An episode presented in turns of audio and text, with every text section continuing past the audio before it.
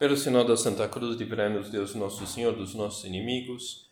Em nome do Pai, do Filho e do Espírito Santo. Amém.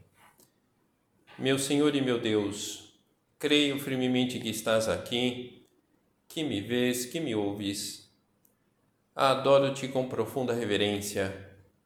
Peço-te perdão dos meus pecados e graça para fazer com fruto esse tempo de oração.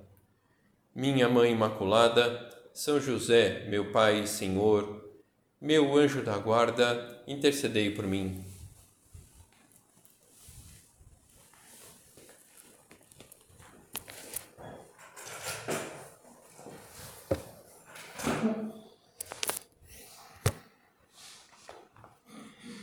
Em 2016, o Papa, na Jornada Mundial da Juventude na Polônia, ele um determinado momento, ele dizia lá para os jovens: Queridos jovens, viestes a Cracóvia para encontrar Jesus.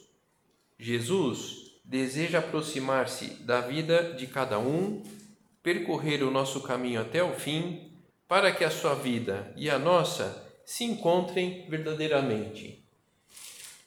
Embora seja esse o desejo de Deus, eu creio que vamos tendo a experiência de como o encontro com Nosso Senhor é, é muito complicado em alguns momentos da nossa vida. E o motivo principal pode estar relacionado é, com o perigo de dizer basta ao amor. É sobre isso que nós vamos é, pensar agora na nossa meditação, nesse tempo de oração. Eh, dizer basta ao amor quando o nosso parâmetro em relação eh, na relação pessoal com Deus está no número e não na qualidade. Onde nós vemos essa de maneira clara essa realidade do, do, do número sobre a qualidade é naquela parábola do, do fariseu e do publicano Subiram dois homens ao templo para orar. Um era fariseu, o outro publicano. Então, só lembrando que o fariseu, ele era um líder religioso, em geral visto como gente de bem, temente a Deus. E por outro lado, o publicano, ele era arrecadador de impostos, uma atividade em geral onde era muito fácil perder-se devido à corrupção. Então era um fariseu e um publicano eh, que tinham ido ao templo para orar. O fariseu, o líder religioso, aquele que era visto como gente de bem, o fariseu em pé orava no seu interior desta, desta forma: Graças te dou, ó Deus, que não sou como os demais homens, ladrões, injustos e adúlteros nem como publicano que está ali. Jejuo duas vezes na semana e pago dízimo de todos os meus lucros. O publicano, porém, mantendo-se à distância, não ousava sequer levantar os olhos ao céu, mas batia no peito, dizendo: Ó oh Deus, tem piedade de mim, que sou pecador. Digo-vos: este voltou para casa justificado, o publicano, e não o outro, o fariseu Pois todo o que se exaltar será humilhado, e quem se humilhar será exaltado. Então, penso que, eh, e, e essa é, é a ideia nessa meditação, eu penso que, que todos nós temos um fariseuzinho no nosso interior, que nos leva a, a, a pensamentos de vanglória pelo bem que nós fazemos um bem real, mas demasiadamente contabilizado e avaliado a partir do número e não do amor. Fui mais vezes na missa aos domingos que a minha prima. É, eu confesso com frequência e não somente uma vez ao ano, como aquela amiga. Eu vivo um namoro casto, sem exagero também, né? Não sou como aquela colega que cada semana está envolvida com uma pessoa diferente. Então, o, padrão dessas pessoas está no número e não no quanto amam a Deus. E esse perigo da vanglória eh, está ao alcance de todos nós. Está ao alcance de todos nós o que popularmente se denomina estar se achando. Então, esse é o perigo que todos nós corremos. E, então, seria bom que nós aproveitássemos a meditação para renovar o desejo, efetivamente, de viver uma relação com Deus mais amorosa e menos cumpridora de deveres. A fé, a verdade revelada na Sagrada Escritura, que é uma fonte de conhecimento, eh, diz que com que amor nos amou o Pai para que sejamos chamados filhos de Deus e nós somos de fato. É, está no capítulo 3 da primeira carta de São João. Então nós somos nada mais, nada menos que filhos, filhas do dono do mundo, do nosso bom Pai Deus. Uma realidade muito mais alentadora que a superação, é, que a superação lá é, da, da prima, porque fomos mais vezes na missa, que a superação da, da amiga, que confessamos com mais frequência, ou da vida muito solta daquela colega. Nós somos criados à imagem e semelhança de Deus. É, Jesus se encarna e desce ao nosso nível para elevar-nos e envia o Espírito Santo para, para que esteja conosco.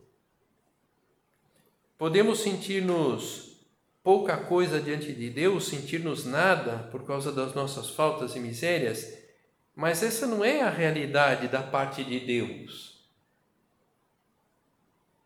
Nós somos e seremos sempre filhos, filhas amadas de Deus, independentemente das falhas que venhamos cometer independentemente do quanto nós produzimos. Então, o que nós precisamos é, é corresponder, não propriamente aumentando o número de pontos do nosso marcador com Deus, mas procurando agradar mais nosso Senhor.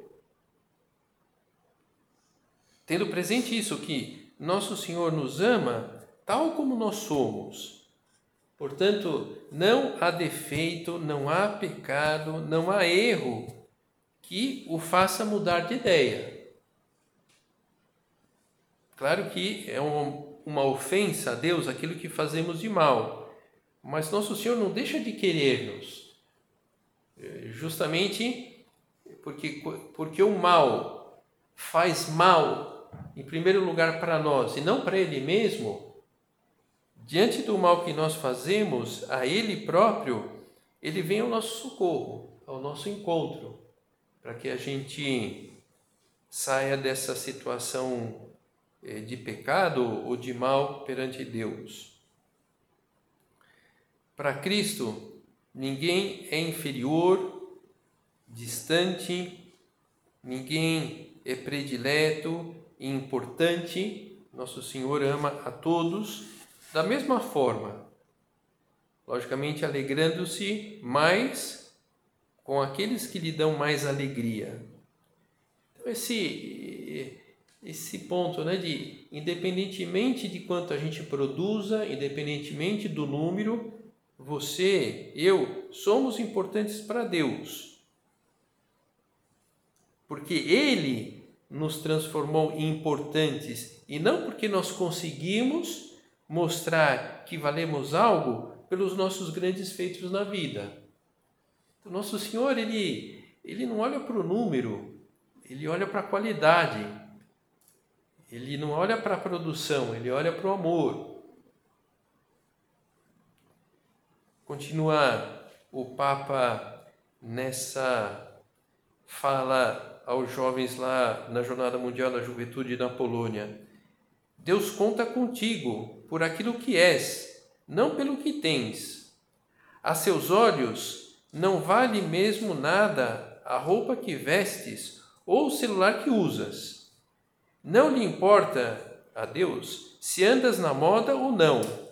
importas-lhe tu, assim como és. A seus olhos, tu vales, e o teu valor é inestimável. O, o, teu valor, o meu valor é inestimável. Novamente, independentemente, independentemente da produção, da nossa produção. Puxa, mas eu me vejo muitas vezes deixando-me levar pelas más tendências, pelo egoísmo, pela impureza, pelo desejo desenfreado de passar bem, deixando inclusive Deus de lado.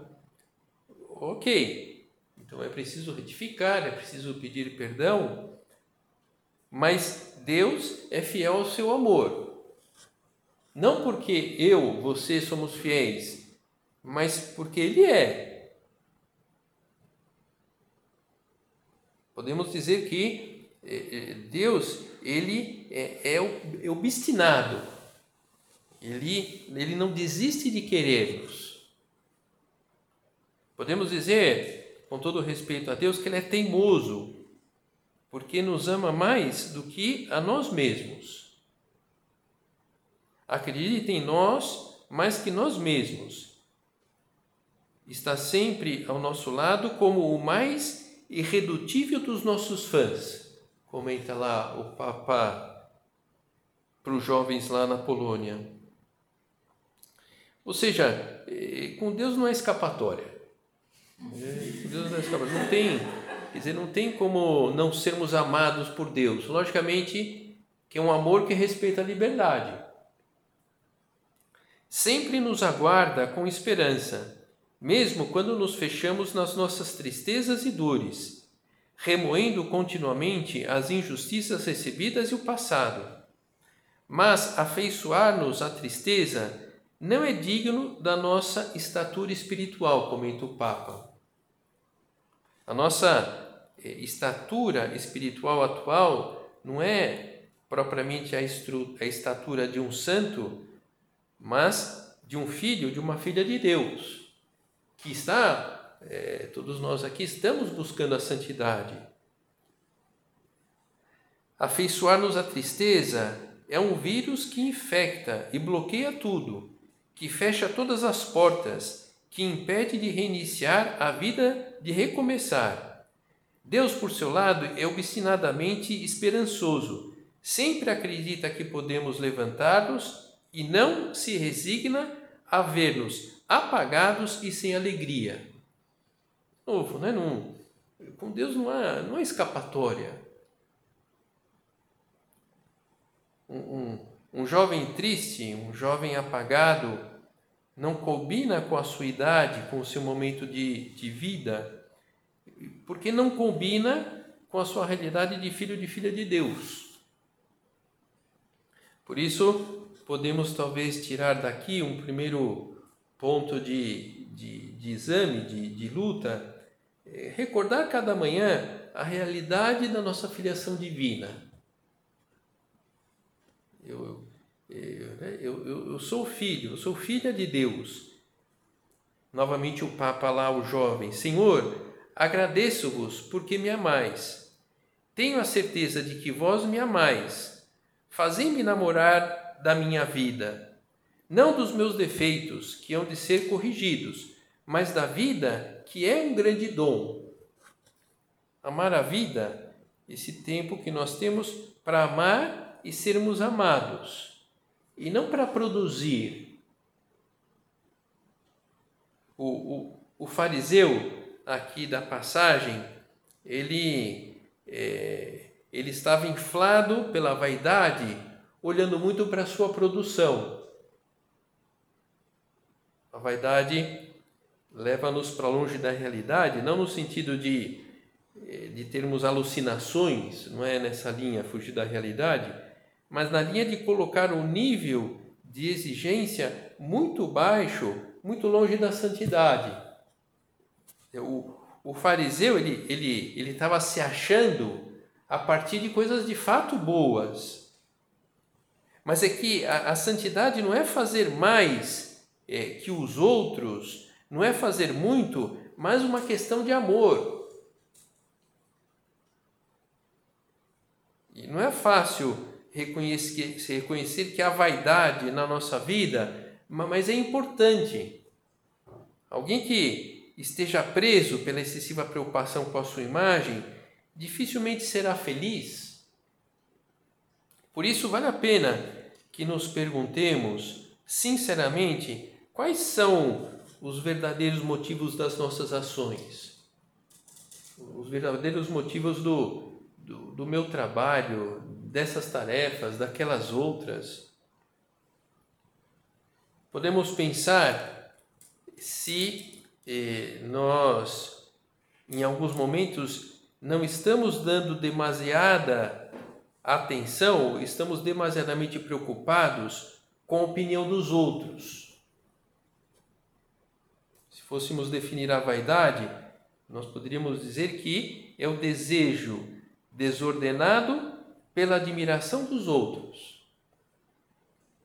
Existe um desejo ordenado, não é errado alegrar-nos quando nos admiram pelas nossas qualidades. Não é errado ficarmos satisfeitos quando um trabalho é apreciado ou quando o esforço é reconhecido. Lembra aquela passagem de Jesus? Brilhe a vossa luz diante dos homens, para que, vendo as vossas boas obras, glorifiquem vosso Pai que está nos céus. Então, que as pessoas vejam as coisas boas que nós fazemos de alguma forma, elas podem é, encarar é, Deus por trás daquela perfeição. O problema está no afã desordenado de reconhecimento, como se estivéssemos constantemente olhando-nos no espelho.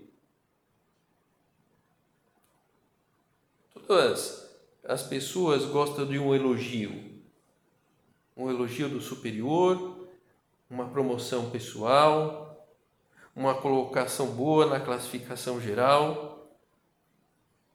De certa forma, todas essas são alegrias legítimas. Deus sabe que nós precisamos de um reconhecimento de vez em quando. E se de fato merecemos, Ele fará chegar aquele reconhecimento, porque estimula a lutar, a perseverar no bem. O problema é quando alguém fica preso dentro de uma lógica exibicionista. Deus ele não quer que nós mendiguemos admiração, que façamos coisas simplesmente por isso. Guardai-vos de fazer as vossas boas obras diante dos homens, para seres vistos por eles. De outra sorte, não tereis recompensa junto de vosso Pai que está nos céus. Seria uma pena, né? Seria uma pena que no momento do, do nosso juízo eh, chegássemos lá orgulhosos da nossa produção na terra e, e, é, e nosso Senhor é, ter que falar para nós: olha, eu lamento, mas você, você não vai para o céu ou você vai passar bastante tempo no purgatório, mas poxa, Jesus, eu, eu, eu, eu fiz tantas coisas, né? Eu né, fui mais vezes na missa que a minha prima, dizer, eu confessei, eu confessei é, né, mais de uma vez por ano, tudo bem, mas Jesus vai ter que falar, olha, você de fato produziu, mas você não me amou. Acho que a gente não vai para o inferno por isso, né? mas um purgatóriozinho vai, vamos ter que, vamos ter que passar, porque faltou amor. Talvez a gente tenha feito aquilo por vaidade.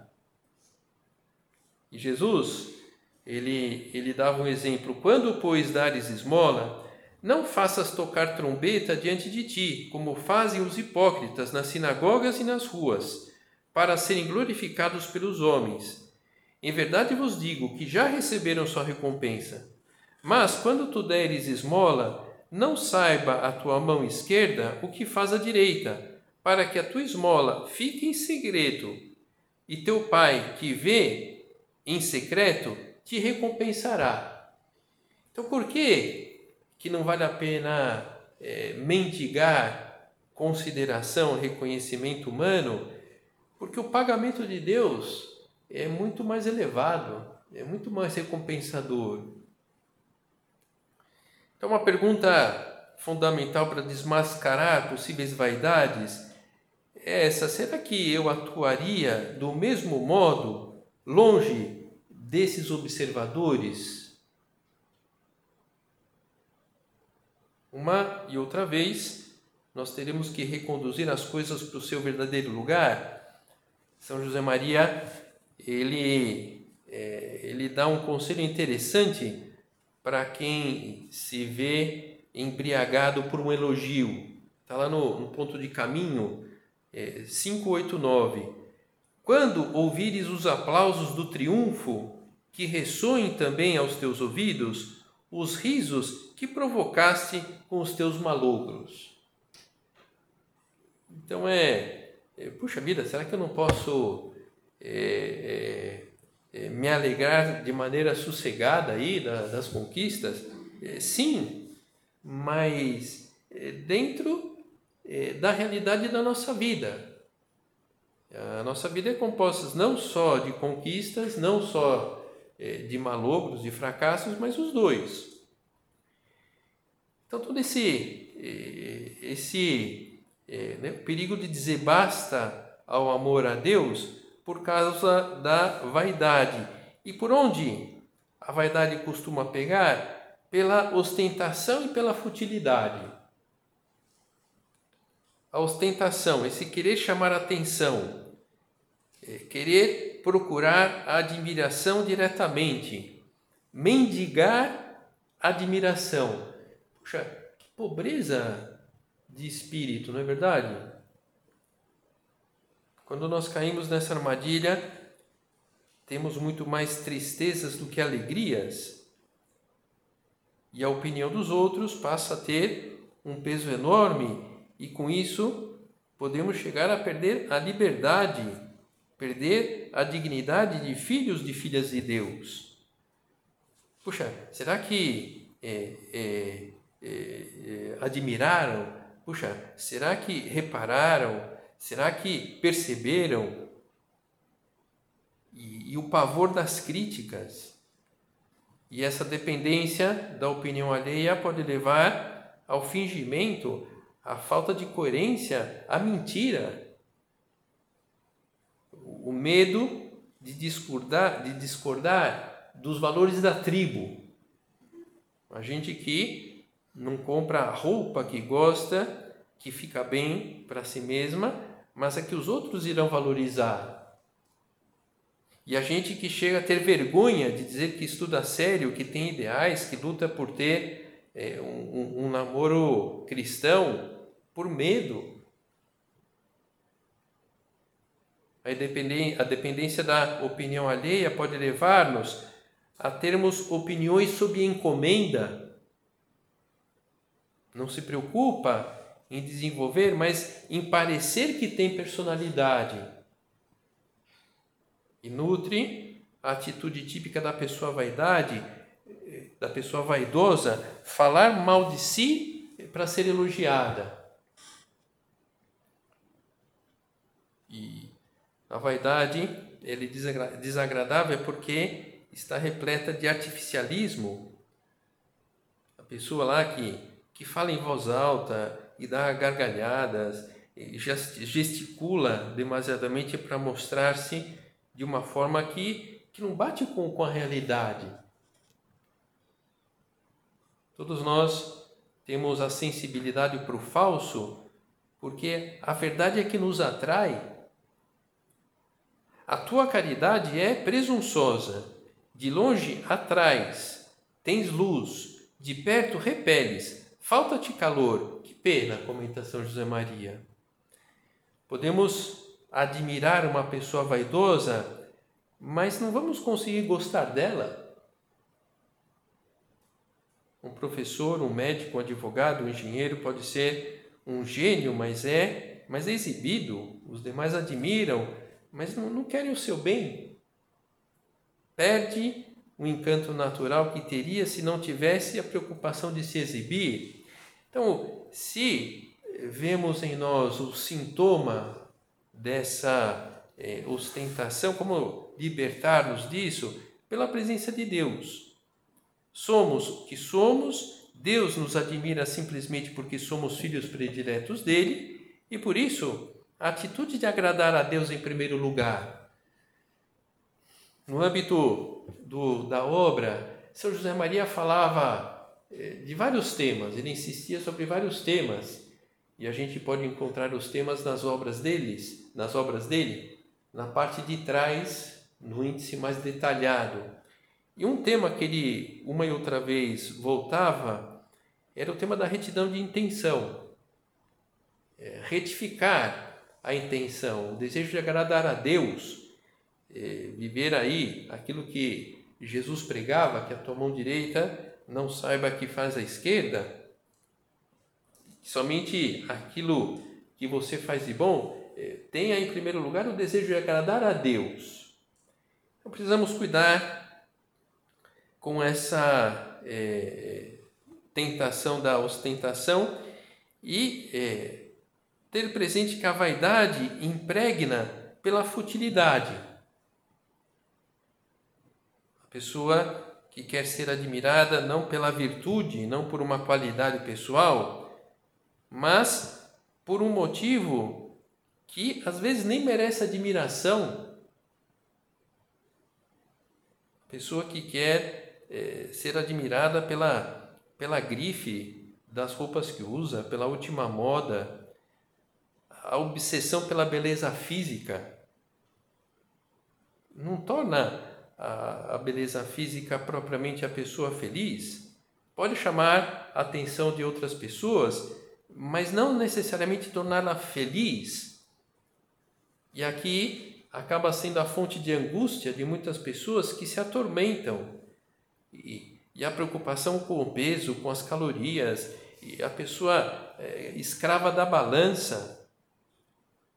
Então é, é, é seria necessário é, investir em valores mais elevados. Aqueles que contribuem para o crescimento integral das pessoas, que promovam aqueles valores que eh, promovam a, a, a, a própria alma e o corpo. O relacionamento com Deus, o sentido da vida, a busca da felicidade verdadeira, a prática dos bons hábitos, virtudes. Então, a obsessão, a futilidade pela obsessão pela beleza física, a obsessão pela admiração Precisamos nos libertar disso, se por alguma maneira nos vimos é, atados com esses é, fios que podem limitar as nossas ações.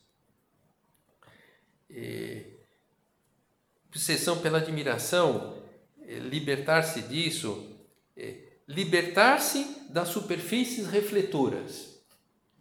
Então, quanta gente é, sofre né, inutilmente, né? Não sei se você já teve essa, essa experiência, mas é até engraçado, né? Quando você está num lugar é, é, e, e você está um lugar onde tem uma porta de vidro. Então, é uma porta de vidro que quem está passando lá fora reflete a imagem dela mas ela não te vê lá dentro. Então você vê, né? A pessoa passando, né? E dando aquela olhadinha, né? A pessoa que para, né? É, é engraçado, né? Enfim, é, a riqueza interior é tão ou mais importante que a aparência exterior. Então, essa obsessão pela aparência física, pela admiração, logicamente não se combate na linha de ser uma pessoa largada, não é essa a ideia.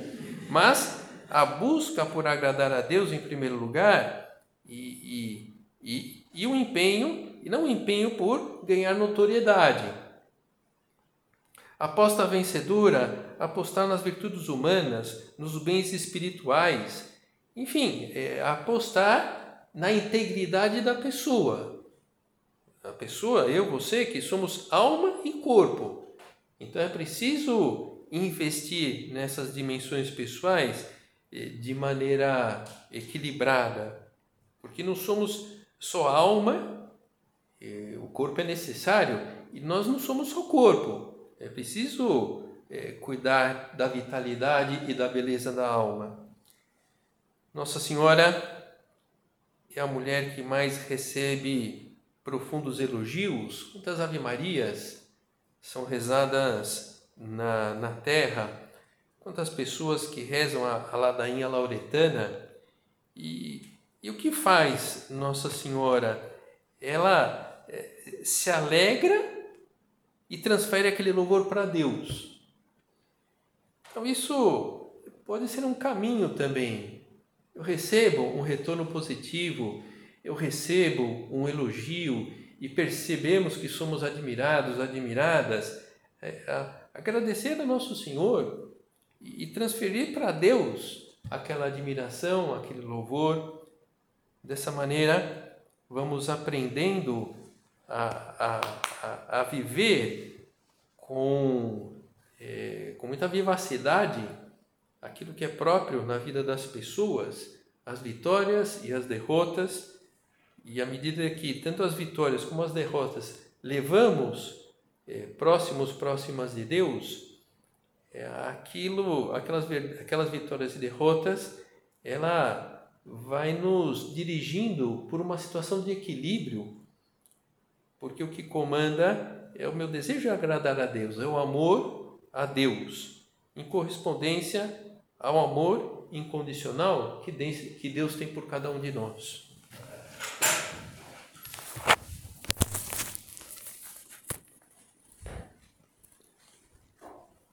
Dou-te graças, meu Deus, pelos bons propósitos, afetos e inspirações que me comunicaste nesta meditação peço-te ajuda para os pôr em prática. Minha Mãe Imaculada, São José, meu Pai e Senhor, meu anjo da guarda, intercedei por mim.